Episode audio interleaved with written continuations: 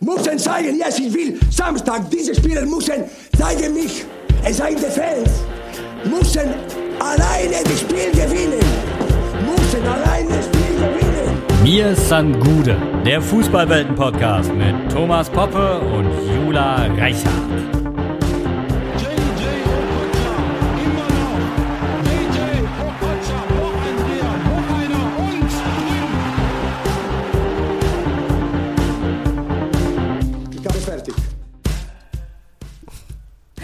Guten Morgen, ihr Lieben, zu einer neuen Folge Mir sein Gude, unserem Fußball-Welten-Podcast aus dem Hause Fums.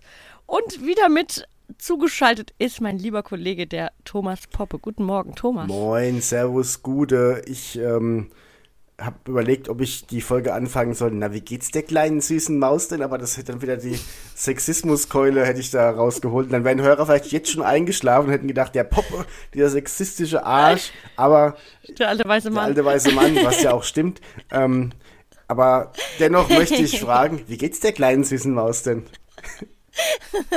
Das wissen wir nicht. Wir haben ein bisschen Angst, dass er sich im Motorraum versteckt hat.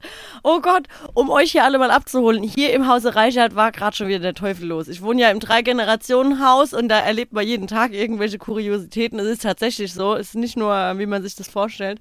Mm, ja, meine ähm, Eltern, ich weiß gar nicht, wie die Maus jetzt letztlich ins Auto kam, haben eine kleine Maus im Auto. Und dabei lässt sich gar nicht so gut Auto fahren, wenn man dann einen kleinen Nager in seinem Auto hat. Jedenfalls, der Papa wollte heute Morgen wohl irgendwie was, ich glaube, zur Mülldeponie fahren.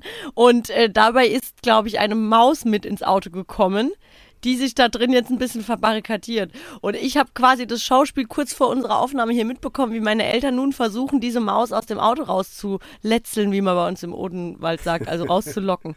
Ja, und ähm, meine Eltern sind so unfassbar süß. Also die gewinnen heute den Internetpreis für mich. Ihr könnt bei Instagram, könnt ihr euch das Ganze auch anschauen auf meinem Account, Julas Körperkult und Kokolores. Kokolores ist dann, ne, die fällt in die Sparte auf jeden Fall. Die haben nämlich, ja, bei jeder Autotür jetzt ein Handtuch rausgehängt, dass die Maus da schön runterlaufen So kann. so eine Notrutsche beim Flieger, oder? Ja, genau, wirklich. Das Auto hat jetzt vier Notrutschen für die kleine Maus. Und dann haben sie, dann habe ich das Ganze noch ähm, beobachtet aus dem dritten Stock, aus meinem Fenster hier oben, wie sie quasi dann debattiert haben, ob sie denn jetzt Erdnüsse auch in den Fußraum streuen sollen, damit die quasi wieder, weil die hat sich wohl irgendwie jetzt verschanzt im Motorraum. Ob äh, es der Maus jetzt hilft, wenn man vielleicht irgendwie äh, da Essen äh, ins Auto streut. Jetzt haben sie es aber gegen eine Lebendfalle ausgetauscht. Also die beiden, meine Eltern sind da jetzt total, ne? Stehen unter Strom und wissen nicht so ganz, was sie mit der Maus machen sollen. Okay. Das ist herrlich. Es ist quasi die Sendung mit der Maus 2.0 jetzt auf Ja. deinem Insta-Kanal. Genau, genau. Ich werde euch da gerne mal auf dem Laufenden halten. Aber ein Zitat von meinem Vater war auch so wunderschön. Das habe ich in meiner ganzen Laufbahn noch nicht gehabt und ich habe schon viel Biomüll fortgebracht. Fand ich Es ist, Wunderschön. Ja, es ist, die, die große Angst besteht ja immer, dass die Maus aus Offenbach sein könnte. Eben. Und das muss man halt natürlich immer in Betracht ziehen. Ne? Also die einen würden, wenn sie sie fragen, Ja. gucken, ob es ein Männchen oder ein Weibchen, Weibchen ist. Ihr müsst halt irgendwie rauskriegen, ob sie aus Offenbach kommt. Dann ja, oder ob sie, ob sie irgendwo ein kleines Bayern-Trikot noch so unterm, unterm Arm klemmen hat. Ne? Da müssen wir auch gucken. Ja, mein Gott. Mein Gott. Apropos kleine Mäuse und Fußballzwerge. Darf ich mal kurz mich über, über Länderspielpausen aufregen, um so den Dreh zu unserem Thema lenken? Natürlich. Jederzeit. Mich nervt es nämlich genauso sehr. Robert Lewandowski verletzt sich gegen Andorra. Ah. Mehr muss man über Länderspielpausen einfach nicht sagen. Mir ist es wirklich, Nee. Fußballer können sich verletzen und irgendwie war es ja fast klar, dass das, das war jetzt schon so zu nah an diesen 40 Toren. Mir sind eigentlich die 40 Ja. Tore auch persönlich sehr egal. Mir tut es für den Spieler ein Mhm. bisschen leid. Ähm, Ja. gegen Scheiß, an, nichts gegen Andorra, gegen Scheiß Andorra, Mhm. in Anführungszeichen. Ein Verteidiger aus Andorra stoppt Robert Lewandowski vom 40. Weißt du, der, der hat gegen Ginter und Hummels und was weiß ich Mhm. wen gespielt, aber der Andorra-Verteidiger muss ihn jetzt aufhalten. Und da fehlt er jetzt den Ja. Bayern in den wichtigsten, falls sie jetzt gegen Paris trotzdem weiterkommen, in den wichtigsten Mhm. sechs, acht Spielen eines ganzen Jahres, wegen dieser Ja. Länderspielpause, die im verdammten März sein muss. Da kommen jetzt wieder Leute, Spieler positiv getestet zurück, fehlen. Leipzig siehst du ja auch, die spielen ja jetzt gegen Bayern. Ja. Da ist dann, ich ver verwechselst du auch immer Halstenberg und Klostermann? Kannst du die auch nicht auseinanderhalten? Jeder, es ist eigentlich ist es, eigentlich gibt es nur einen von den beiden. Die haben immer nur unterschiedliche Trikots an und deswegen musste jetzt auch einer Ja. in Quarantäne, weil Löw versehentlich beiden nominiert hat. also es ist wie so, also sie wurden noch nie an einem Ort Mies, gesehen. ne? Ja, ja. Ähm, ich, also ich, das ist ja, mich macht es ja wirklich auch fassungslos, diese ganzen, ähm, also dass, dass jetzt solche Spiele da gespielt wurden in der, in der aktuellen Situation und ich finde es fast schon makaber. Wir beide hatten es ja noch über, ich glaube in unserer letzten Folge noch über Lewandowski, das, oder vielleicht auch nur wir beide so im Vorgespräch damals, äh, vor zwei, drei Wochen, dass äh, ne, es irgendwie ja schon mies ist, wenn dann so Spieler damit hin müssen, dann am Ende ja in Quarantäne oder so am Ende noch. Ja, und jetzt verletzt der Kerl sich da und es geht ja nicht nur um irgendeinen Torrekord, den er dann vielleicht nicht holt, sondern wie du sagst, der fehlt euch jetzt in wichtigen Spielen. Das äh, wird mich so sauer machen, Also hey. ich, Oh. ich als Bayern-Offizieller würde jetzt einfach, so wie es die ganzen Minister wegen Armin Laschet gerade machen, der will ja Mhm. Präsenzkonferenzen und plötzlich sind Kretschmann und Co. und ähm, Tschentscher sind jetzt alle plötzlich in häuslicher Isolation. Ganz plötzlich, so wie, weißt du, so wie die Mädels früher, die jede Woche im Sportunterricht ihre Tage hatten. ihre Tage. Jede, genau. aber jede Woche, ne? So, Ja. so, und da würde ich jetzt einfach die Bayern einfach alle, alle, die spielen können, müssen jetzt in häusliche Isolation und zwar 14 Tage. So, dann hast du Ja. erstmal Leipzig und Manchester Hinspiel überbrückt und dann, also so könnte ein Schuh draus werden. Du musst halt dann wieder alle drei Tage ein Spiel spielen. Also ist ja auch kein Platz im Kalender, ne? Du hast ja quasi keinerlei Pausen mehr. Wenn du Champions League Finale spielst, dann fällt es ja schon wieder in die EM-Vorbereitung rein. Es ist Ja. ein einziges Drama. Aber Ja, gut. ich habe, das geht ja fast nahtlos über. Ich habe gerade mal so geschaut, was jetzt nämlich so dann, um äh, mich leicht auf diese Folge heute vorzubereiten, ähm, wo wir ja über die Nationalmannschaft sprechen wollen, habe ich nämlich gesehen, Genau. was da dann nämlich an EM-Vorbereitung und so noch kommt. Und das geht ja irgendwie jetzt gerade, wie du sagst, pausenlos weiter. Und der, äh, also so viele Spiele, wie da gespielt werden, das ist ja eigentlich schon kaum zumutbar, wenn man das mal so sagen will. Ne? Was ähm, ich auch spannend finde, oder es ist wahrscheinlich auch nicht anders möglich, also das Konzept ist nachvollziehbar, aber es tut auch total weh, dass die U21 jetzt in, ins Viertelfinale der EM eingezogen ist. Und jetzt ist einfach erstmal Pause wieder bis äh, Mai. Ne?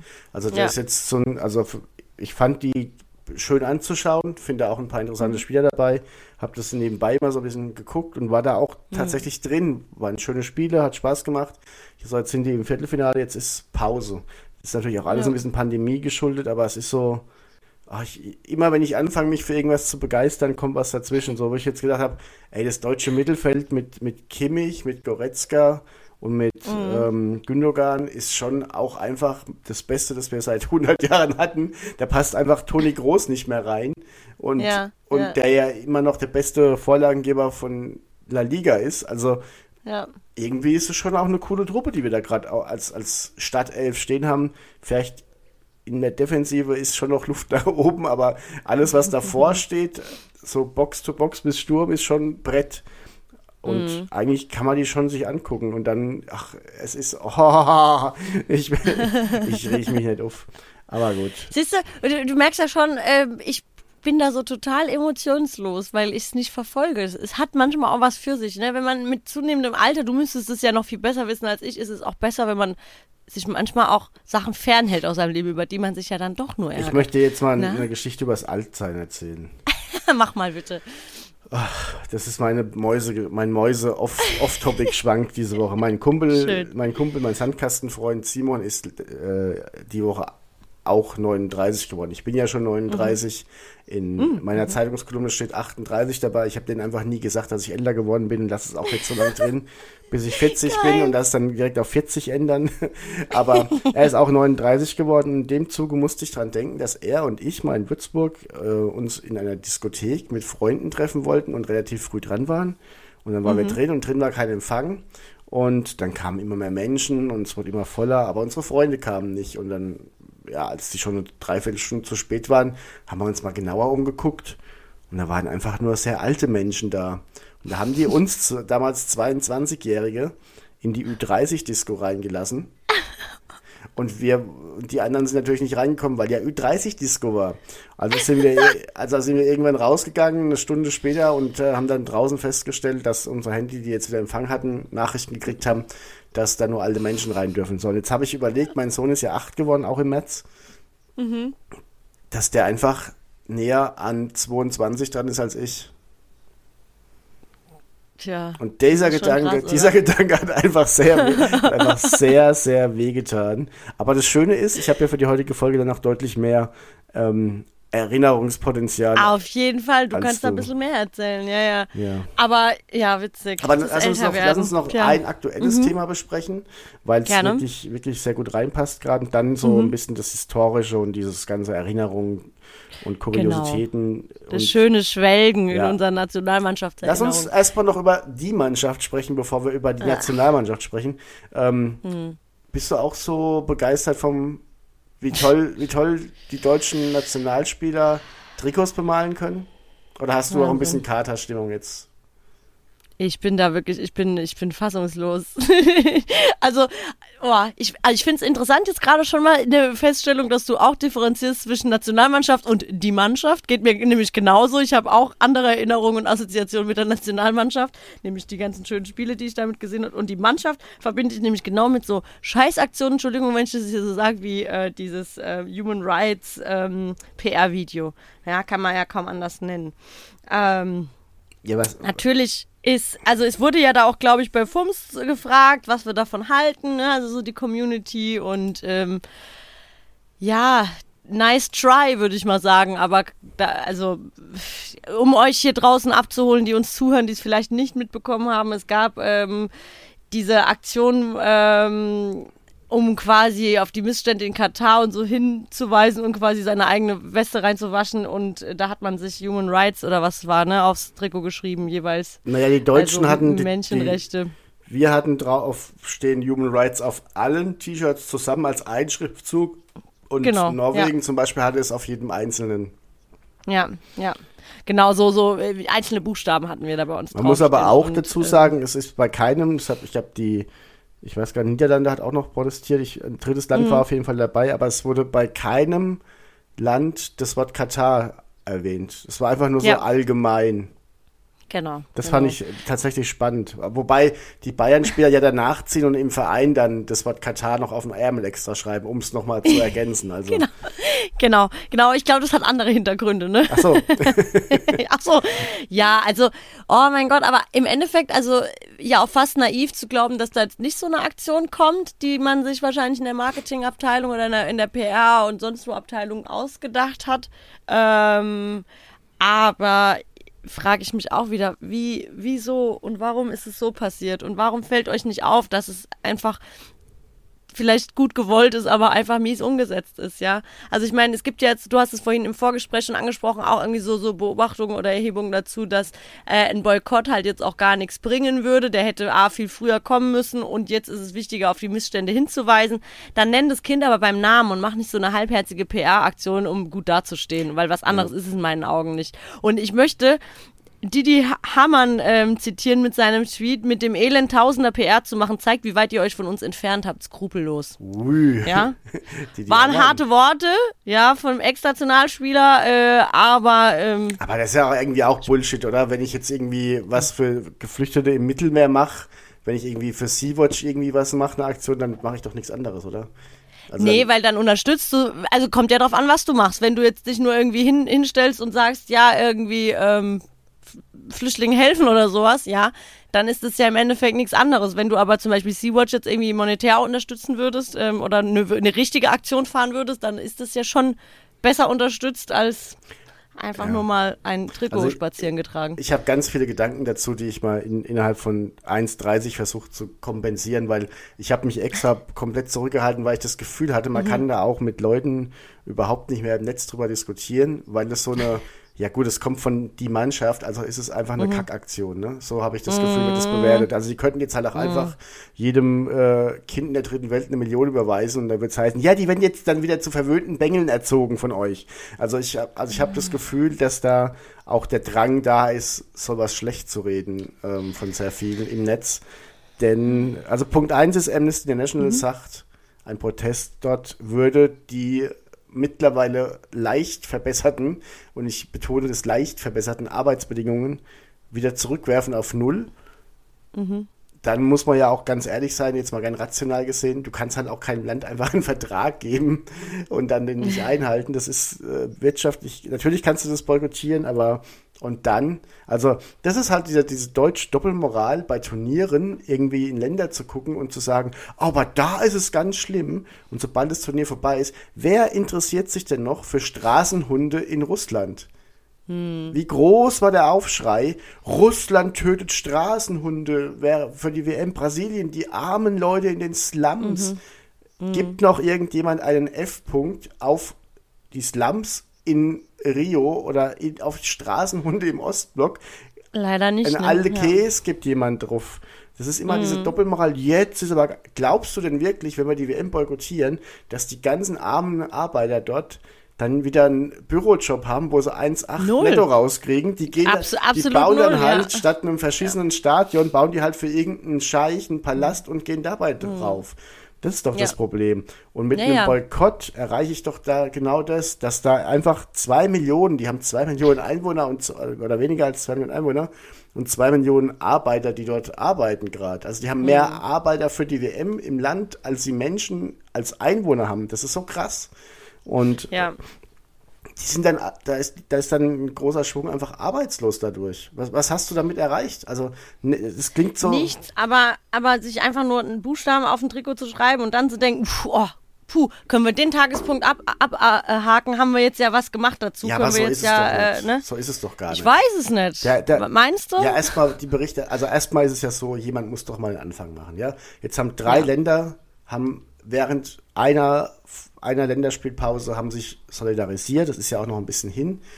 Und Mhm. ich habe die große Hoffnung, dass da jetzt Länder nachziehen und dass sich da auch eine Solidarität bildet, dass zumindest die europäischen Länder irgendwann gemeinschaftlich zusammenschließen und sagen, natürlich spielen wir dieses Turnier, aber, und das ist, glaube ich, das Wichtigste, was passieren kann, dass irgendwie komplett Europa sagt und damit ja auch im Endeffekt sehr viele Stars einer WM, äh, wir kommen, aber wir kommen nur, wenn dies und das passiert und zwar nachhaltig. Und das ist was, das Beste, was du erreichen kannst. Ich, also, nur damit man mal so eine Vorstellung hat, was da passiert, da werden Leute ja tatsächlich wie Sklaven gehalten, ne? Also, Ja, da gehen, eben. da gehen Leute hin, um, das sind ja dann auch die Haupternährer ihrer Familie. Also es ist ja jetzt nicht so, dass die da eine Versicherung abschließen und wenn die sterben, kriegt da irgendjemand in, in, in, dem Land, wo die herkommen, eine riesen Versicherung ausbezahlt und hat Nee. erstmal ausgesorgt. Wenn da Ja. jemand beim Stadionbau stirbt, ist die Familie einfach im Arsch, ne? Also auch da hängt ja noch viel mehr dran als dieses Sex. Ach so, auch so, auch so irre, sich so überhaupt so zu unterhalten, dass es zeitgleich gerade auf der Welt passiert, wenn jemand beim Stadionbau stirbt. Also so, dass man das Ja. so kalkulieren muss, das Risiko ist einfach abartig. Ja. Wie gesagt, ich lasse mich da gerne eines Besseren belehren, wenn nämlich dadurch dann wirklich gute Aktionen jetzt Mhm. angestoßen werden und wirklich was passiert, wenn vielleicht wirklich auch Einrichtungen da unterstützt werden und der Druck so groß wird, dass ich was tun muss. Ich sehe es aber noch nicht. Ja. Also ich bin wirklich, Ja. bin gespannt. Und das ist aber auch, was ich dann unfair finde, ein bisschen gegenüber der ganzen Idee, weil die halt wachsen muss. Du kannst jetzt nicht einfach, Ja. also wer- was hätten die machen sollen, eine WhatsApp-Gruppe mit allen Topspielern der Welt gründen und sich da so, also das, ich finde da, also auch ein Marathon beginnt mit dem ersten Schritt, um jetzt mal ein bisschen zu äh, paraphrasieren hier. Um, um, den, um den Jens Spahn hier zu machen. Ja, Ja, genau. Nee, das ist, äh, das ist doch hier Streeck, äh, Marathon. Wir sind in einem Marathon, nicht in einem Sprint, sagt er immer. genau. Sprint ja. ist wichtig, dass man Sprint sagt. Naja, Mhm. Gut. Ähm, lange Rede, kurzer Sinn. Katar, Final. Ich, ich habe noch ein bisschen Resthoffnung, dass sich da was tut. Dieses Turnier wird stattfinden. Da kannst du dich auf den Kopf stellen und mit dem Popo wackeln, Mhm. so viel du willst.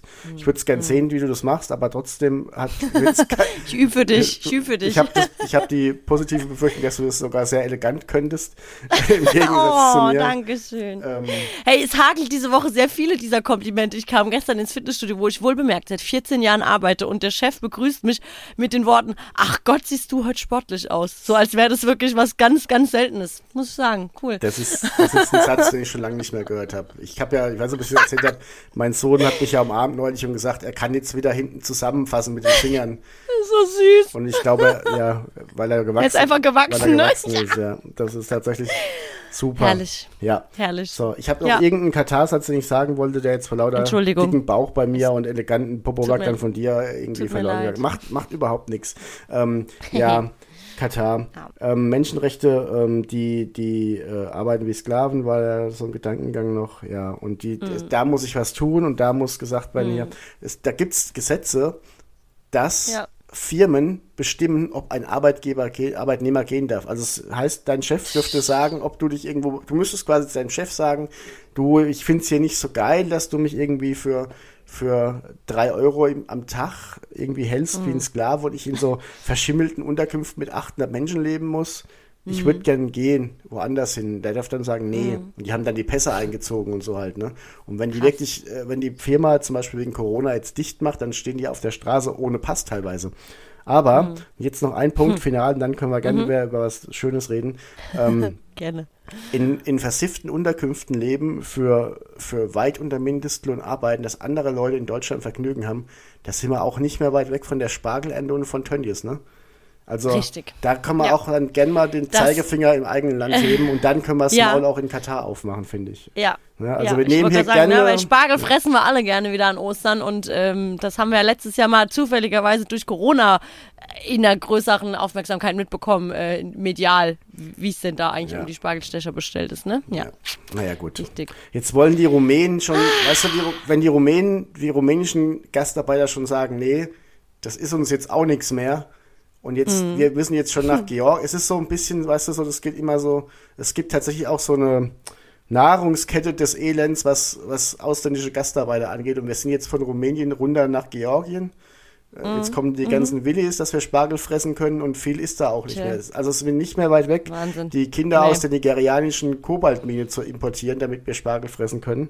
Und damit, da, damit zu JJ Okocha und schönen Dingen. ja, genau. Wow, das war jetzt. aber ich finde das auch Ja, schön. Man kann sich auch mal. Eine, ich finde, ja. man muss auch mal eine Viertelstunde über Katar in so einem Podcast sprechen können. Natürlich, ja, absolut, ja, weil ich meine, das ist und und ein bisschen hast du mich ja auch dahingehend schon bekehrt, was ähm, die Sinnhaftigkeit oder Unsinnigkeit von so einem Boykott angeht, weil ich denke, dass wir darüber jetzt sprechen und es machen jetzt ja hoffentlich ganz viele und es wird ja jetzt noch mehr werden und da setze ich eigentlich auch wirklich auf unsere Rundfunkanstalten, die dann da auch Vorberichte machen, äh, ne, zum, wenn es dann soweit ist. Ähm, da kriegen jetzt schon mehr Leute mit, was da los ist. Und dafür ist es vielleicht auch gut. Also das, das Gutes hat es ja, ne? Also, Rundfunkanstalten ist auch so ein geiles Wort. Das äh, ich. Schön, ne? Ja, absolut. fühlt sich auch manchmal an wie eine Anstalt, ne? ja. Du bist da näher dran als ich. Mich wollten die da nie, weißt du? Ich hab's, nee, ich hab's, ich hab's ehrlicherweise nie versucht, aber ich habe halt einen anderen Ich- Weg ich eingeschlagen. nicht, Mehr in die. Subkultur. Und ich glaube, das war auch gut so. Aber sag mal, was war denn dein erstes Länderspiel, an das du dich erinnern kannst? Hast du da Ah. Klare Erinnerungen im Kopf? Irgendein Turnier, irgendein Spiel, irgendein Mhm. Spieler? Also ich muss sagen, wenn es um Nationalmannschaft geht, hab, bin ich der klassische Event-Fan, der dann auch eher so das große Ganze abfeiert und gar nicht mehr irgendwie einzelne Spielzüge irgendwie so im Kopf hat oder irgendwie ne, so einen Spielverlauf. Aber ich erinnere mich eben an diese Happenings noch sehr genau. Und ich weiß noch, ähm, ich weiß gar nicht jetzt, boah, ob das eine Nee, das müsste eine WM auch gewesen sein, wo ich noch ziemlich jung war, also so Grundschulalter, wo wir dann, das hatte ich hier auch, glaube ich, schon mal erzählt, früher schulfrei bekommen haben. Und dann war das immer so, da konnte man dann äh, irgendwie, ne, oder vom Schwimmbad musste man dann irgendwie früher abhauen mittags, dass man die Spiele sehen konnte. Das war irgendwie zu so einer ganz doofen Zeit mittags irgendwie kamen da die Spiele immer. Ey, es ist, also da war ich wirklich so Grundschüler, da weiß ich nichts mehr von, ne, so richtig. Aber da weiß, da hat mich das das erste Mal so gepackt und da haben die Jungs und Mädels natürlich halt auch angesteckt mit ihrem Fieber. Und äh, man wollte natürlich halt bei den Jungs ja dann auch so ein bisschen punkten. Also hat man sich dann natürlich auch dafür interessiert und ist dann mit heim aus dem Schwimmbad, um Fußball zu gucken. Ne? Hat sich im, im Daheim am Fernseher hat es einen dann schon wieder nicht interessiert, aber ne, so. Hast ja auch im Euroladen diesen Deutschlandstift gekauft, oder? Ja, genau, natürlich. Wo du da mit einem Strich eine Deutschlandfahne im Gesicht hattest. Oh, da habe ich auch eine tolle Anekda Anekdote dazu. Ich habe mir den mal, ich habe mir den mal falsch rum dran. Also eigentlich ein richtiger, richtiger Bitch-Move, ja. Muss ich mich auch eigentlich heute noch bei meiner Mutter entschuldigen. Ähm, ich habe den mir falsch rum ins Gesicht gemalt. Natürlich, ne, dann hier bei uns im Jugendheim KJG äh, nur die Cool Kids abgehangen da, dann Fußball geguckt. Ja, und natürlich haben mich dann auch so zwei, drei Leute irgendwie drauf angesprochen, weil du weißt aber schon, dass du dir da irgendwie jetzt Belgien ins Zimmer, äh, ins Gesicht gezimmert hast. Und was sag ich? Natürlich, ne, total peinlich berührt. Ey, das hat die Mama mir so drauf gemalt. Oh, oh. Richtig mies, ne, weil, na aber gut, Teenie, frühpubertäres Teenie-Alter, ne, da ist einem ja auch alles peinlich, wo einen andere Leute drauf ansprechen können und dann habe ich da die Belgien-Fahne im Gesicht und dann sage ich aus reiner Verlegenheit, das war die Mama, die hat mir das schnell, schnell draufgemalt. Ja, nur wurde die Mama dann auch, ich glaube, am Tag drauf von ihrer Arbeitskollegin angesprochen, die mich dort nämlich auch gesehen hat. Hat gesagt, ey, die Jula hat erzählt, du hast da falsch ins Gesicht angemalt. das ist Richtiger. Bitch-Move, richtig bitter. bitter, ne? Ja, ja, ja. Oh, das war peinlich, wie die Mama da von der Arbeit heimkam. Naja, egal. Aber das du sind hast, zum Beispiel, ne, so, hast- so Erinnerungen habe ich. du weißt bis heute, wie die Deutschlandfahne aussieht. Da hat es doch auch was Positives gehabt, oder? ja, ja, ich war, genau, genau. Also Fahnenkunde äh, habe ich dann auf die harte Tour gelernt. Spaß mit ja, Flaggen, mit ähm, Sheldon Cooper. Spa ja, Spaß mit Flaggen hatte die Mama an dem Tag nicht mit mir. Oh Gott, oh Gott, oh Gott. Ja. Nee, und dann, ne, also das weiß ich noch, so dieses ähm, Public Viewing kam ja dann so 2006 mit unserer WM hier und das war dann schon super geil. Also da haben wir auch richtig große Events draus gemacht, die man in der Schule lang vorher geplant hat. Ne? Da ist man nach Frankfurt gefahren. Im Nachhinein, heute würde ich sowas auch nie wieder machen. Würde ich sagen, ist doch geil, weil wir hier bei uns im Ort im Jugendheim gucken können. Ich fahre doch nicht nach Frankfurt, stelle mich dann in der größten Hitze irgendwo an, weiß gar nicht, ob ich dann da auch hinkomme. Da waren ja dann in der Stadt, ich weiß nicht, ob du damals auch mal irgendwo warst, so verschiedene, in Anführungszeichen, Bühnen, ja, also ne, Ja. Bildschirme, wo du dann gucken konntest. Ja, und da musstest du überall schauen, dass du auch ja noch irgendwo reinkommst. Es war super heiß. Es war dann auch nicht so einfach in einer Gruppe von zehn Kids, die irgendwie hier aus dem Odenwald nach Frankfurt tingelt, da zusammen zu bleiben und so weiter. Ey, das war eigentlich, also wenn ich so im Nachhinein dran denke, total scheiße, ja, aber wir fanden es natürlich, da bist du mit 16 dann so das erste Mal auch wirklich raus aus dem Kaff hier, war ja schon geil. Aber es ist Haben ja- ein richtiges Happening draus gemacht. Weißt du, es ist ja so ein bisschen wie wenn man sagt, ja, Festival, da kann ich auch auf einer Wiese sitzen mit einer Kiste Bier und äh, einfach vom Ja. Mhm. CD-Player. Natürlich ist es deutlich anstrengender, auf ein Festival zu fahren, teurer und man säuft dort äh, äh, das teure Bier, statt irgendwie, wie gesagt, sich einen, so einen 1. Mai-Ausflug rauszumachen. Aber es ist halt ein anderes Feeling, ne? Und äh, wir waren damals mit dem Wohnmobil in Berlin 2006, Mhm. haben kein Spiel im Stadion gesehen, waren trotzdem in Berlin eine Woche. Äh, waren Ja, cool. ständig mit irgendwelchen Fans abends auf dem, auf dem Zeltplatz äh, da zusammengehockt aus Schweden und aus Mhm. der ganzen Welt. Ich hatte so eine Deutschlandfahne, so eine riesengroße, wo ich dann irgendwie Mhm. das Ziel hatte, Fans aus jedem Land zu finden, die unterschreiben. Und äh, Cool. wir waren dann auch noch in Frankfurt zum tatsächlich Achtelfinale gegen Schweden. Das äh, haben wir in Frankfurt gesehen. Und ähm, ja, es war irgendwie, also für mich ist irgendwie so meine Beziehung zur deutschen Nationalmannschaft so ein bisschen wie die, wie die Corona-Welle. So, so, das hat irgendwie dann angefangen, so relativ früh, hat dann, wurde dann in den 90ern natürlich durch 1990 ein, ein Hype, ne, durch die, der WM-Titel.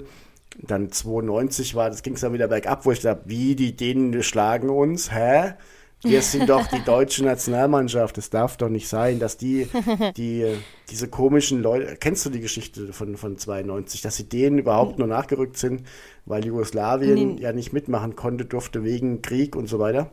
Ach Gott, okay. Und dann äh, sind die quasi so alle aus dem Sommerurlaub ohne Vorbereitung zu diesem Turnier gefahren, die Dänen, und haben dann Geil. auch wirklich quasi nach jedem Spiel in McDonald's gestürmt und da Party-People gemacht. Also das Konzept damals, äh, ich meine, Morten Olsen wäre Trainer gewesen. Das muss ich jetzt schnell mal nachgoogeln nebenher. Ähm, war einfach, habt, Jungs, habt Spaß und äh, ja, mal, Ja. mal gucken, was wir die drei Spiele da jetzt erreichen. Und dann war es halt Geil. plötzlich Finale gegen Deutschland. und, aber, aber ähm, cool. Das ist gefühlt immer, glaube ich, so die Einstellung, mit der Eintracht Frankfurt auf irgendwelche Turniere fährt und dann passiert halt mal sowas wie das DFB-Pokalfinale. Hey Jungs, seid froh dabei zu sein, Vater war hin, habt Spaß. Ja, so habe ich Abi gemacht im Endeffekt. Ne? Ja, ich auch, ich auch. 2,6 hat gereicht. oder oder 2,4, ich weiß schon gar nicht mehr. Äh, Richard Möller-Nielsen ist Trainer gewesen. Sorry, äh, keine Ah. Ahnung, warum ich da jetzt an Morten Olsen denken musste. Ja, die hatten natürlich auch gute Fußballer, muss man sagen. Ne? Aber also Mhm. da war Schmeichel im Tor und da war Lautrup, also Brian, Brian Lautrup war im Sturm und äh, die Deutschen waren da auch ein bisschen überheblich und die Überheblichkeit haben sie dann Mhm. auch zwei Jahre später in, zur WM nach Amerika mitgenommen. Ähm, Mhm. Beckenbauer hat ja schon 1990 gesagt, auf Jahre hin unschlagbar. Hat man dann Hm. gesehen, wie gut es funktioniert hat. Mhm, Und dann, das war dann so diese erste Talsohle und dann kam dieses, die zweite Welle kam dann so mit 2002 tatsächlich. Ähm, Hm. Dieses, das ist das Turnier, das du meintest, wo du früher heim durftest. Wahrscheinlich. ja, ja, Südkorea, das kommt da habe ich nämlich auch Ja. auf der Arbeit, in der, Ah, da ja, war ja. ich schon, da war ich, da war ich nämlich schon in der Ausbildung zum Kaufmann in Groß- und Einzelhandel und habe dann tatsächlich mit der Berufsschule einen Ausflug nach Stuttgart gemacht und habe dort am Bahnhof, der ja mittlerweile gar nicht mehr da ist, ähm, Deutschland gegen Südkorea das Halbfinale geguckt, wo wo, Geil. wo Michi Ballack tatsächlich damals ja die gelbe Karte gekriegt hat und im Finale gefehlt hat. Das haben Ja, wir da, das stimmt. war mein oh, erstes, dramatisch. das war so mein erstes Public Viewing 2002 im, im Mhm. Ja. Bahnhof in Stuttgart. Und wir waren da vorher in Tanz der Vampire im Musical und keiner hat, alle haben, alle haben so irgendwie die ganze Zeit, also es war toll, aber alle haben auf die Uhr geguckt die ganze Zeit und haben gesagt so, hoffentlich schaffen wir rechtzeitig zum Bahnhof. Und so, dann waren wir drei Stunden vor Anpfiff am Bahnhof gestanden. Natürlich, Und, ist doch immer ne, Also, Ja. ja. Undankbares Schülerpack. Genießt da Ja. nicht die Vorführung Tanz der Vampire. Ja. ja, nee, ach, also das ist so ein bisschen schade, dass irgendwie bei mir so diese Faszination oder auch so diese, und selbst wenn es nur irgendwie so Event ist, so, ne, dass das verloren gegangen ist, weil das war schon so cool und ich mochte daran auch, das mag ich ja grundsätzlich so am Fußball auch, dass alle so einen gemeinsamen Nenner haben, ne? Alle kommen aus, egal woher gerade, auch egal aus welcher Verfassung und, und äh, so können sich aber dann mindestens für 90 Minuten oder halt, wenn wir da so nach Frankfurt getingelt sind, für einen Tag darauf einigen, dass es jetzt geil ist, hier deswegen zusammenzukommen. Und das finde ich eigentlich magisch und schön und ich glaube, das ist irgendwie echt in den letzten Jahren verloren gegangen und ich ärgere mich gerade ein bisschen, dass ich es versäumt habe. Ich habe zwei sehr gute Freunde, ähm, die haben, sind wirklich jetzt bei den ganzen letzten Turnieren immer irgendwie äh, vor Ort gewesen. Die waren in Brasilien und so weiter und haben sich da echt, ah, ich will gar nicht wissen, wie viel Geld ausgegeben, dass sie da auch, die haben bei jedem Turnier dann auch mehrere Spiele gesehen und ähm, ein Freund von mir war da auch in Russland dabei und echt krass. Also ich würde gerne mal wissen, wie die jetzt so zu Katar stehen und ob die sich da auch äh, bemüht hätten oder äh, dahin fahren würden. Ich glaube nämlich eigentlich nicht, so wie ich sie kenne. Aber würde mich mal interessieren, ob die da, ne? Ich glaube, das ist so ein bisschen auch wie bei dir, da schlagen dann auch so zwei Seelen in einer Brust, äh, die, die, die Neugier oder die Liebe zum Turnier ähm, über, überwiegt dann auch, glaube ich. Ja. Als dass man da wirklich abschalten könnte. Ja. Das ist halt so ein Ding, dass ich da auch einfach viel zu viele schöne Erinnerungen habe an, an, Mhm. an die deutsche Nationalmannschaft, aber auch an Turn die Turniere. Ich, ich liebe halt Weltmeisterschaften und Mhm. dieser Faktor alle vier Jahre macht es ja auch zu sowas ganz Besonderem. So, Mhm. dieses Weihnachten ist einmal im Jahr und WM ist einmal alle vier Jahre. Also es ist einfach noch, also Weihnachten ist viermal öfter als WM. Wie krass ist es einfach, ähm, Mhm. Ja. darauf Ja. Mhm. zu warten, dass das ist und dann dieses jeden Tag zwei, drei Spiele gucken. Ich, ich finde, das hat schon, ist irgendwie total geil einfach. Mhm. Und dann, ja, deswegen ich, ich, äh, das Konzept einer WM ist für mich einfach unfassbar toll. Die ganze Welt Mhm. kommt zusammen und misst sich und äh, selbst wenn es irgendwann mal ein vereintes Europa geben würde, fände ich immer noch das Prinzip einer EM toll. Das ist ja wie eine Stadtmeisterschaft Ja. dann. Und ich, Ja, ich, stimmt, ich finde ja. es einfach wunderschön und ähm, finde es auch so schade, dass ich schon so alt bin, dass ich maximal noch ja fünf, sechs, sieben WM-Turniere bei gutem geistigen. Gott. Nein, nein, ich finde es total toll. Ich finde es irgendwie ja. irgendwie schade, weil ich, ich liebe dieses Konzept. darfst du doch nicht denken. Ja, nee. Man rechnet doch nicht auf, Doch. wie lange man noch. Mein Restleben in Echt? WM-Turnieren rechne ich seit. Äh, ja, nein, Quatsch. äh, aber ich, ich fühle, aber gleichzeitig fühle ich jetzt auch bei dieser EM schon, die jetzt kommt, irgendwie noch gar nichts Mhm. halt. Ne? Das ist so, Ja. Wow. Da, da steht halt jetzt eine UEFA dahinter, die sagt, ja, wir spielen schon vor Publikum, ne? Ja, das ist, auch, das ist halt auch alles so ein bisschen eklig. Ich hätte mir jetzt eigentlich auch echt fast gewünscht, dass mal wegen, wegen Corona, wobei da ist mir ja auch wieder klar, dass das ist ja alles so kompliziert und ausgeklügelt, diese Spielpläne und wie das alles läuft. Und du hast ja auch schon gesagt, es sind Verträge gemacht. Aber natürlich macht eine WM vor Publikum mehr Sinn, Sinn. Und es ist auch schön, dass Leute reisen und, und neue Länder sehen und so weiter und alle zusammenkommen. Deswegen wäre es schön gewesen, das Ganze wegen Corona einfach mal noch irgendwie so ein bisschen zu schieben. Aber ist mir auch klar, dass das schwer ist. Ne? Aber es ist halt auch Ja. alles wieder so undurchdacht oder gewollt undurchdacht, weil es egal ist, wie es gemacht wird. Es ist egal. So, genau. dann mach doch diese scheiß Länderspielpause jetzt weg und schiebt den Spielplan. Mhm. Das sind ja jetzt auch jedes, jeder Spieler macht doch gerade drei Spiele. So, Mhm. dann schiebt doch den Spielplan drei Spiele zurück in diese Mhm. Länderspielpause, streicht die weg und macht euer ganzes Geschissel da mit, mit äh, WM-Qualifikation als Vorbereitungsspiele auf die EM. Ja, Mhm. dann ist die Saison vorbei. Wenn dann Lewandowski sich vier Wochen verletzt, fällt die EM für ihn aus. Tut mir dann auch leid. Aber es Mhm. betrifft halt den Verein nicht. Und vor allem ist halt dann einfach diese ganze Scheißreiserei halt nicht da, ne? Die Ja. jetzt wieder so völlig unnötig. Äh, da machen, da werden Champions League-Spiele in Ungarn gespielt, weil sich ein englisches Team und also und dann gleichzeitig äh, musste aber dann da, also es ist, ah, Das er, erklärt es mal jemanden Außenstehende. Ne? wenn du, also wirklich, da kommt, wenn da irgendjemand aus dem Koma aufwacht, der jetzt drei Jahre im Koma lag, also Mhm. dann kannst du doch nichts erklären. Dem kannst du das, dem kannst du aber auch ganz viele andere Sachen immer Ja, erklären. aber ne? da ist- schwacher Trost. Fußball aber, ja. ist einfach so ein nee, toller es ist, es ist Fakt dafür, äh, wie verrückt alles gerade ist.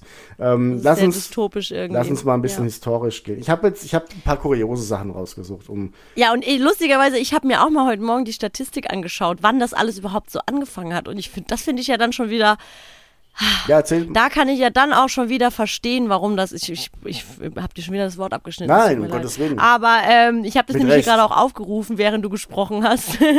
ähm, weil das fand ich dann doch wieder so interessant. Ne? Man hat jetzt ja, man ist ja immer so geprägt von dem, was du halt zuletzt so wahrnimmst. Und das ist halt hier gerade die Mannschaft und eine unglückliche PR, irgendwie, wie ich finde. Und äh, das ganze Thema ist so überstrapaziert. Jeder hat Meinung dazu, es wird viel gemeint dazu. Und das, ich bin im Ganzen überdrüssig. Wenn ich dann aber sehe, womit das so angefangen hat und wann vor allem, wenn ich dann so lese, das erste Länderspiel 1908, das Deutsche Reich gegen die Schweiz, weißt du, das ist so, das ist so krass, das ist so weit weg irgendwie.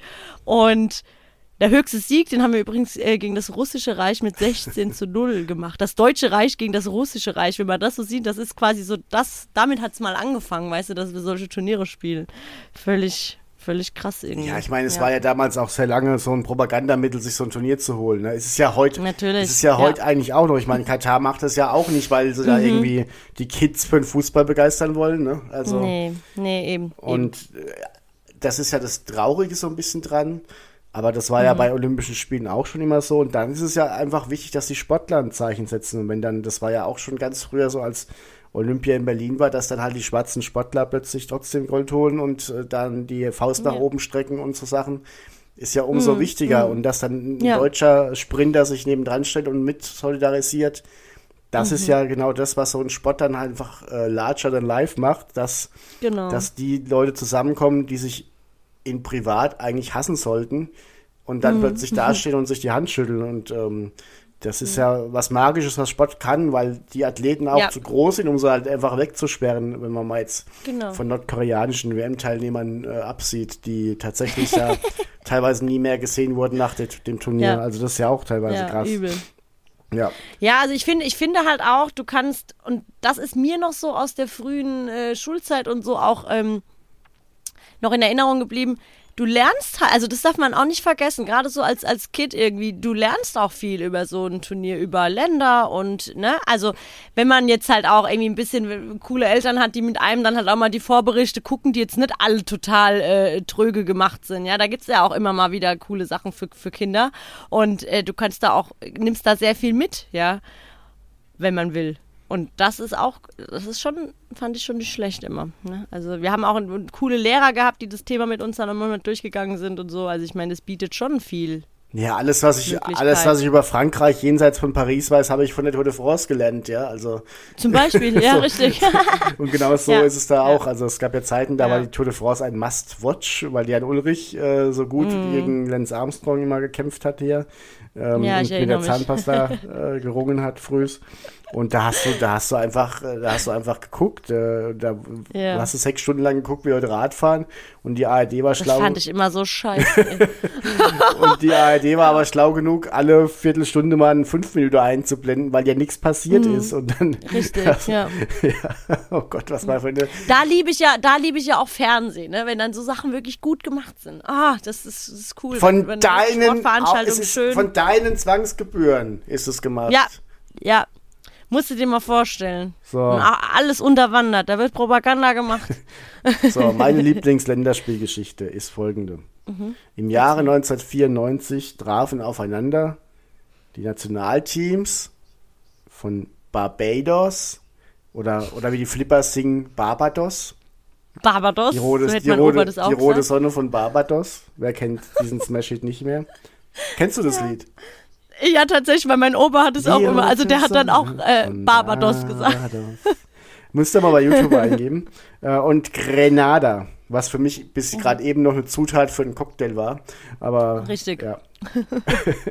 und die haben Karibik. Rotes, süße Bappzeug. Die haben Qualifikat, genau, Qualifikation für die Karibikmeisterschaften gespielt. Also es klingt. Ja, und da war es folgendes: Es gab Dreiergruppen und jeder hat gegen jeden gespielt, also jeder zwei Spiele. Und der Sieger dieser Gruppe war qualifiziert für die Karibikmeisterschaften.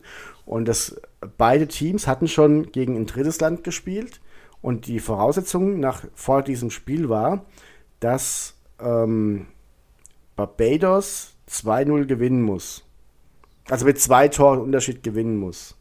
Dann sind sie dabei. Und es gab die Sonderregel, dass es bei Golden Goal zwei Tore gibt in der Verlängerung. Also schon vor dem Turnier wurde festgelegt, wenn es Unentschieden gibt, gibt es Golden Goal Regel. Und wer ein Golden Goal schießt, kriegt zwei Tore gut geschrieben als Belohnung, weil, weil man könnte ja eigentlich noch ein zweites schießen in der Verlängerung. So, Okay. Jetzt war es so, dass es kurz vor Spielende in der 88. Minute 2 zu 1 stand, nachdem 2 zu 0 für Barbados eben da war. Und dann ist das Spiel so gelaufen, dass Grenada den Anschlusstreffer gemacht hat und dann wären die weiter gewesen. Was dazu geführt hat, dass beide Teams ins selbe Tor schießen wollten, weil das eine Team wollte ja die Verlängerung haben, weil sie gemerkt haben, vorne schießen wir keins mehr. Dann schaffen wir Ja. uns doch einfach noch mal eine halbe Stunde Zeit und dann kriegen wir ja für das eine Tor zwei gut geschrieben und sind weiter. Das heißt, Das gibt's ja nicht. am Ende fiel ein Eigentor zum 2 zu 2 und in der Aha. Verlängerung haben die tatsächlich dann das Siegtor geschossen und 4 zu 2 gewonnen und waren Gruppensieger. Das heißt, die haben mit Absicht ein Eigentor geschossen, weil sie davon einen Nutzen hatten. Das ist äh, das Kurioseste, Wahnsinn. was ich jemals gehört habe über ein Absolut, Fußballspiel. ey. Dass dieser Scheiß auch noch, krass. also dass dieser Scheiß auch noch aufgegangen ist und belohnt wurde. Ja, ich wollte gerade sagen, dass es, dass es legal war, dass es ging, ja. Und überhaupt, hat, hat das irgendwelche Konsequenzen nach sich gezogen, dass man irgendwie da über so Spielpraxis oder, oder Regeln nochmal nachgedacht hat? Naja, die zwei Punkte, äh, die zwei Tore für ein Golden Goal Regel gibt's meines Wissens nicht mehr zum Glück. Nee, nee, die gibt's, die gibt's nicht mehr, ja, ja, Ja. aber äh, also generell, generell muss man ja, äh, wenn wenn man das so hört, irgendwie so Golden Goal und du kriegst dann zwei Tore, weil und überhaupt, das klingt auch ein bisschen so, als hätten, also erinnert mich auch wieder an meine Schulzeit in der Grundschule, wenn nämlich die Jungs sich irgendwelche Regeln ausgedacht haben für ihre äh, Bolzplatzturniere, klang das irgendwie ähnlich, also Ja. völlig schräg. Ja, Deutschland, Deutschland war ja historisch gesehen sehr oft beteiligt an diesen First Mover Geschichten. Also es gab ja zum Beispiel ja. 96 das erste Golden Goal der Länderspielgeschichte. Ich weiß nicht, ob es auch vorher schon irgendwelche anderen Spiele gab.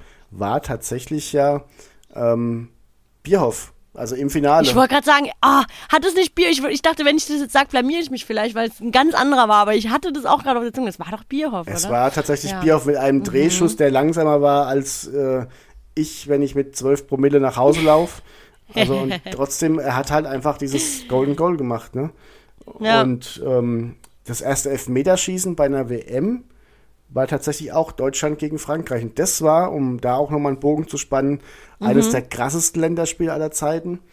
Es ähm, war nämlich dieses legendäre Spiel, wo Schumacher im Tor den Franzosen so abgeräumt hat. Ich weiß nicht, ob du dich an die Szene Mhm. erinnern kannst. Der lief so langer Ball. Kennst du die Szene vom WM-Finale, wo Neuer Higuain abräumt? Ja, Ja. Und das war dasselbe, aber in zehnmal krasser. Geil. Und auch wirklich völlig ohne Nutzen den Ball noch zu kriegen oder so. Der hat einfach diesen Run fast getötet. Das war dieses Spiel und da ist auch bis heute noch ganz schön viel Hass da. Ähm, Und ich meine, das ist jetzt auch schon fast 40 Jahre her. Ähm, Battiston ist der Spieler, der auch wirklich krass verletzt war und so. Und ähm, im selben Spiel hat aber auch Klaus Fischer kurz vor Abschlu Absch Abpfiff mit einem Fallrückzieher-Tor die Verlängerung erzwungen. Und dann gab es noch das erste Elfmeterschießen der äh, WM-Geschichte. Also wie viel, wie viel, Kannst du. wie viel, in ka- einem hau- Spiel haben. ja, genau. Also Ja. wie viel kann man reinpacken in so ein Mega. Spiel? Und Sehr ähm, geil. das, also wenn ich mir ein Spiel noch mal in voller Länge angucken müsste, da, äh, was irgendwie historisches Länderspiel, wäre es wahrscheinlich sogar das. Und das ist ja das Spannende, dass der Blick auf so Spiele vor unserer Zeit auch so ein bisschen verklärt ist, weil man ja immer nur Ja. dieses eine Tor kennt oder dieses, äh, diesen, diese drei Momente, die es da gibt und was da Genau. teilweise noch rundrum passiert ist. Also beim, beim WM-Finale 74 gab es noch ganz spannende, kuriose Chancen, Aktionen und so weiter, die, die kennt kaum jemand, ne? Das bleibt einem nicht im. Ne, genau. Und ja, das weil, ist, weil äh, halt einfach immer nur diese, diese Elfmeter und der Drehschuss von Gerd Müller gezeigt werden. Oder 19, Außer, außer man heißt Thomas Poppe, dann weiß man die ganzen Ja, Sachen halt der- der natürlich noch, ne? Ja, ja, ja, Genau. Ja. Äh, aber Ja. 1966 zum Beispiel wird ja immer so an diesem Wembley-Tor festgemacht. Mhm, Danach fiel ja noch eins. Das ist ja auch so spannend, dass ja die Engländer auch gerne sagen, ja, wir haben ja 4-2 gewonnen, ist doch egal.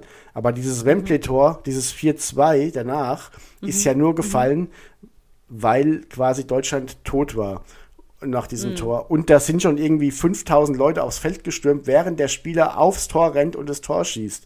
Das sind Szenen, also das muss man sich alles mal angucken. Das ist Ja. völliger Irrsinn und das, das hat irgendwie gar keiner groß im Kopf. Und ähm, ja. Und ich finde aber auch spannend, wie sich über Jahre dann so Rivalitäten entwickeln, wie es England einfach schafft. Wollte ich gerade, wollte ich gerade auch sagen. Und das ist auch immer noch so drin. Und man, man adaptiert das dann auch, ohne zu wissen, wo das zum Teil herkommt, ne? Ja. Also, das ist mir immer auch so aufgefallen, so als Jugendliche. Ah, die Holländer und Ja.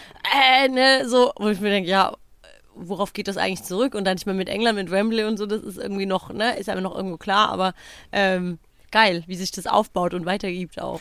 Die, diese, dieses, ganze, dieses ganze Ding ist ja auch so krass, weil Länderspiele, wie oft spielst du gegeneinander? Also klar, in 100 Jahren Ja. Historie schon öfters mal, aber das ist da, allein die Tatsache, dass es Deutschland 1966 gegen England als Finale gab und dann fällt aber 2010 nochmal so ein Tor, also bei Deutschland gegen England, das dann Ja. England schießt und der halt einfach fünf Meter Voll drin krass. ist und nicht gegeben wird. Also genau das Gegenteil. Ja. Ja, ja. Das kann doch, Ja. das gibt's doch gar nicht. Also Das wirkt manchmal schon so wie von einem guten Drehbuchautor geschrieben, so ein Turnier auch, ne? Also so kommt mir das manchmal vor. Es ist, bietet schon viel. Das ist so ein bisschen wie wenn du, wie, wie wenn du GZSZ schaust und denkst, ja komm, im echten Leben, ja genau. Und dann passiert's Ja, aber noch krasser im echten Leben so. ja, ja, genau. Oh Mann, das ist so gut auf den Punkt gebracht, auf Ja. jeden Fall. Ja, geil. Ähm, WM 1990 ist für mich natürlich die krasse Kindheitserinnerung.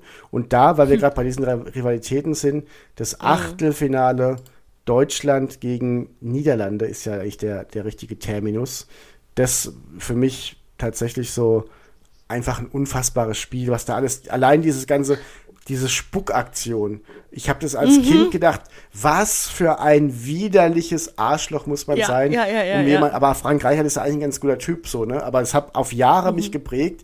Das Rotzen. Wahnsinn. einfach das asozialste auf der ganzen Welt bis heute. Ich finde es so asozial. ist es auch. Und dann hat ja. der Völler noch rot gekriegt, nichts gemacht, kriegt rot. Ja. Und du denkst dir, das war für mich so unfair. Aber ich gedacht, hab, warum? Wie, wie kann, das darf doch nicht. So ist wie beim Catchen so, weißt du, wenn dann so der Referee K.O. geht und dann greifen die Bösen Ja. ein. So war das dann so. Ja, ja, Also, ja, ja. Warum? Warum darf der das? Ähm, Ja, ja. Ah, Das ist ja zum Beispiel, das es ging ja noch ganz an mir vorüber, weil da war ich noch gar nicht geboren, aber da war ich schon, da war ich schon in Produktion quasi. ne? dann während des Spiels. Während des Spiels. Nee, nee, das nicht mehr. Ich war schon am, am Wachsen.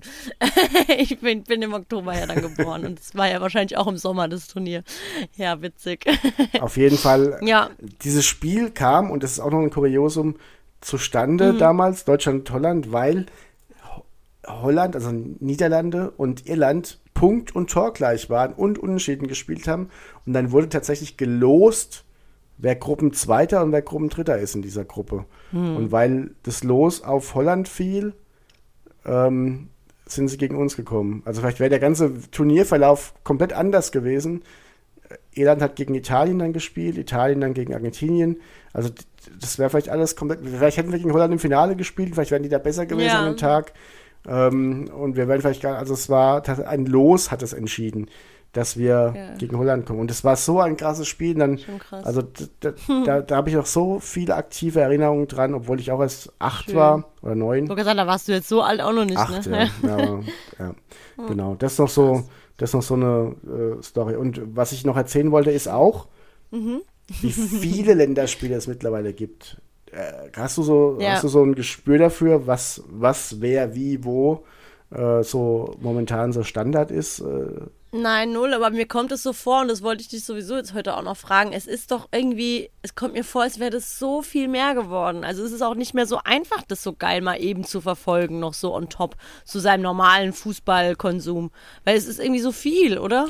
Also früher war ja so die 100 Länderspiele war ja so ein, wenn du das schaffst, dann hast du schon eine krasse Karriere hingelegt, so, ne? Ja. Und Ja. mittlerweile ist so die 100 ja so ein Standardding, so. Wenn du die 100 Länderspiele nicht gemacht hast, dann hast du irgendwas falsch gemacht. Ne? Warst entweder viel verletzt oder hast halt einfach nicht ewig auf Ja. hohem Niveau gespielt. Mal zur Einordnung, Sergio Ramos hat 179 Länderspiele mittlerweile. Krass. Und der ist ja, der ist zwar 35, aber der steht ja noch gut in Saft. Also der Ja. wird wahrscheinlich die EM und die WM mitspielen.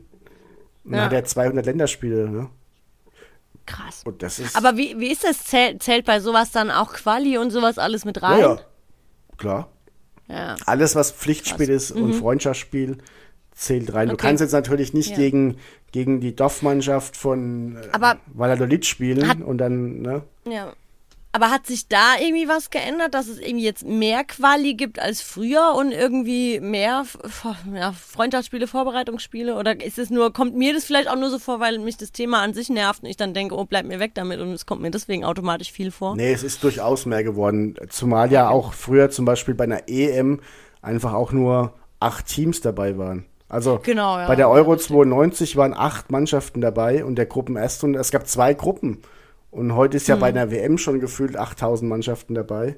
Und Ja, bei der Euro ja auch schon mittlerweile, ich glaube 32. Also du- was, du kannst ja fast schon keine Quali mehr spielen, weil eh jeder dabei ist bei der EM. Mhm. Und dann kommen noch drei weiter in der Gruppe, weil, man muss ja noch ein Achtelfinale reinquetschen. Statt. Mhm.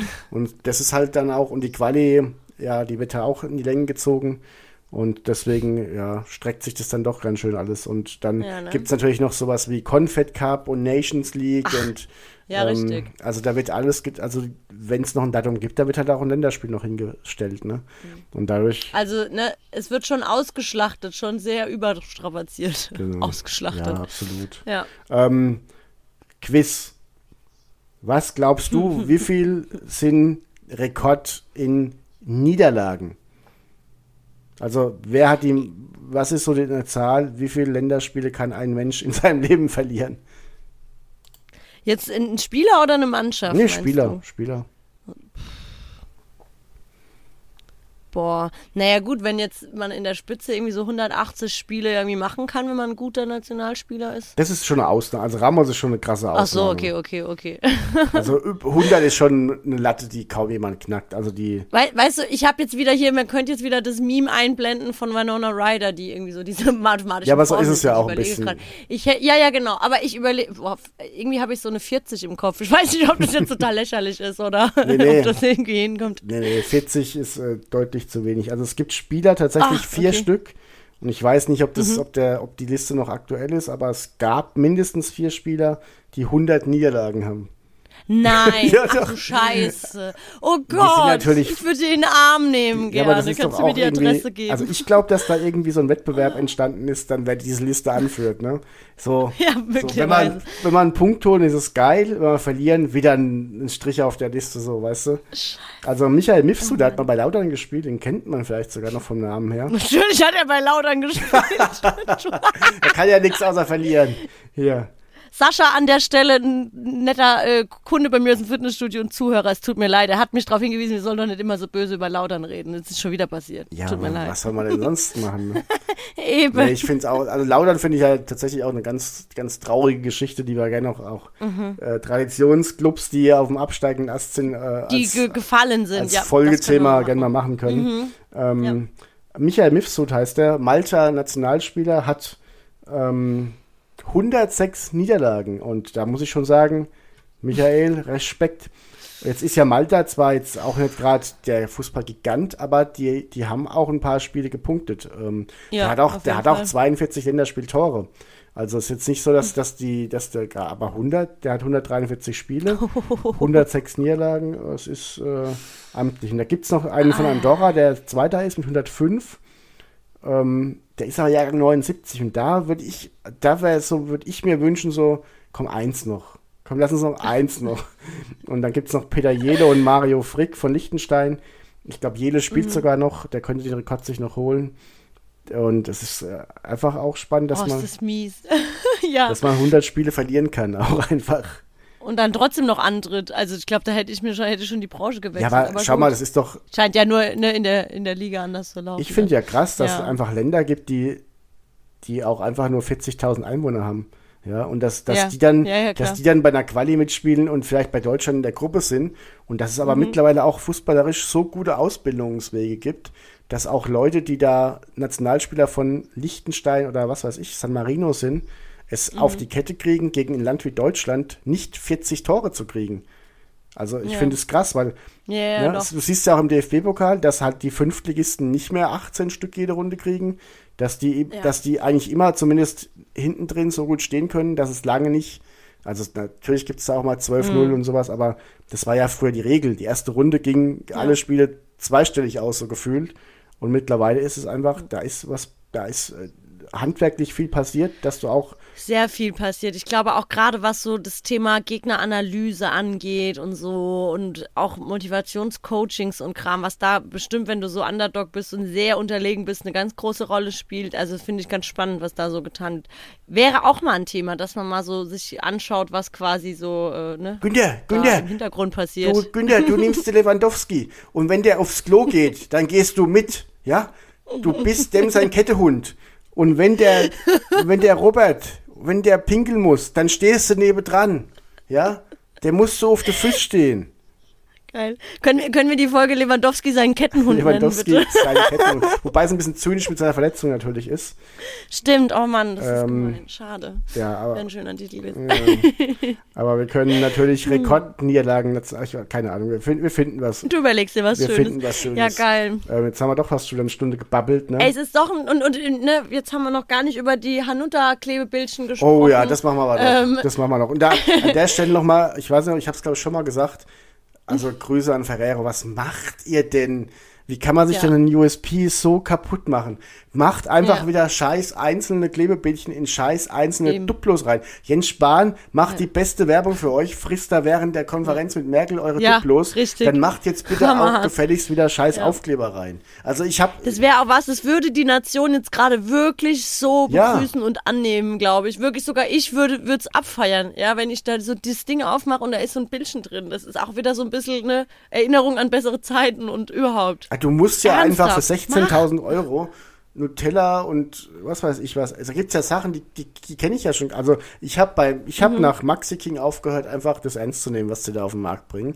Das will ich jetzt auch mal, Ja. das will ich jetzt auch mal sagen. Und da muss man aber irgendwelche Kroko Schoko Dogs essen, damit man irgendwie Mhm. noch irgendwie den, den, das linke Ohrläppchen von Jogi Löw noch dazu kriegt. Ja, was, was sind wir denn hier?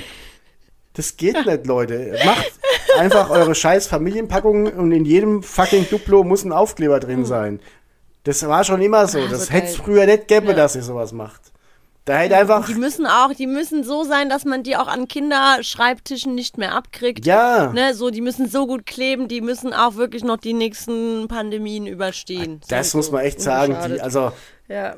ich glaube, dass, dass wenn wirklich mal so eine Katastrophe über die Welt einbricht, dass genau zwei Mhm. Sachen das überleben werden, nämlich Ratten und Aufkleber von Ferrero, ne? Also Ja, die Welt wird ja. einfach nur noch ein Mordor sein, in dem Ratten herumrennen und überall Aufkleber von Oliver Genau. Bierhoff. Ja, muss ich auch sagen, ist zum Beispiel auch in der Netflix, in der Netflix-Serie Dark total unrealistisch gemacht, nämlich der Blick in die Zukunft, wo man dieses kleine Örtchen dann nämlich sieht, wie es nach der Apokalypse aussieht. Ich habe da keine äh, Aufkleber von äh, Bierhoff und Ja. Co. gesehen. Es ist total schlecht und unrealistisch gemacht, möchte ich an der Stelle mal sagen. Ja. Kennst du, ich- einer meiner Lieblingstweets ist, ähm, ist von meinem, meinem Kumpel Frank, der auch äh, bei der Heute Show arbeitet, der mal getwittert hat, ich habe ein Duplo gefunden mit Oliver Bierhoff drin, aber habe erst nach dem Essen gemerkt, dass er als Spieler drin ist. Also so äh, sinnbi sinn, sinn, sinnbildlich ähm, wiedergegeben. Aber die Grundidee, Herrlich. dass, dass Ja, man so, sich so freut, oh, ein Duplo, schmatz, schmatz, und dann, oh, er ist, er ist WM 2002. ja. Ähm, Geil. Wel, an welche Spieler denkst du denn so, wenn du so dran denkst, da war es noch richtig geil? Oder so, die du so total mit, mit Emotionen verbindest? ist gar nicht so einfach. Natürlich ich finde, Schweinsteiger ist halt einfach der Spieler meiner Generation. Dieses Bild, wie er da mit der Platzwunde im Gesicht da. Und, Wahnsinn. Ähm, ich meine, wir haben jetzt ganz, gar nicht drüber gesprochen, aber dieses Spiel gegen Brasilien, dieses 7 zu 1, ist ja, also Er kriegt Gänsehaut, wirklich. Also das war, das war eine geile Sache. Also die vergisst man niemals. Ja, also jeder war, also das ist ja so dieses, wo warst du als, ne? wo, genau. Jeder weiß doch noch, wo er dieses Spiel geguckt hat. Ich, also ich kann mich an vieles nicht mehr erinnern in meinem Leben, aber ich werde wahrscheinlich auch mit 80 noch wissen, wo ich das Spiel geguckt habe. Und äh, Wo hast du es denn geguckt? in. Nürnberg im ähm, Museum.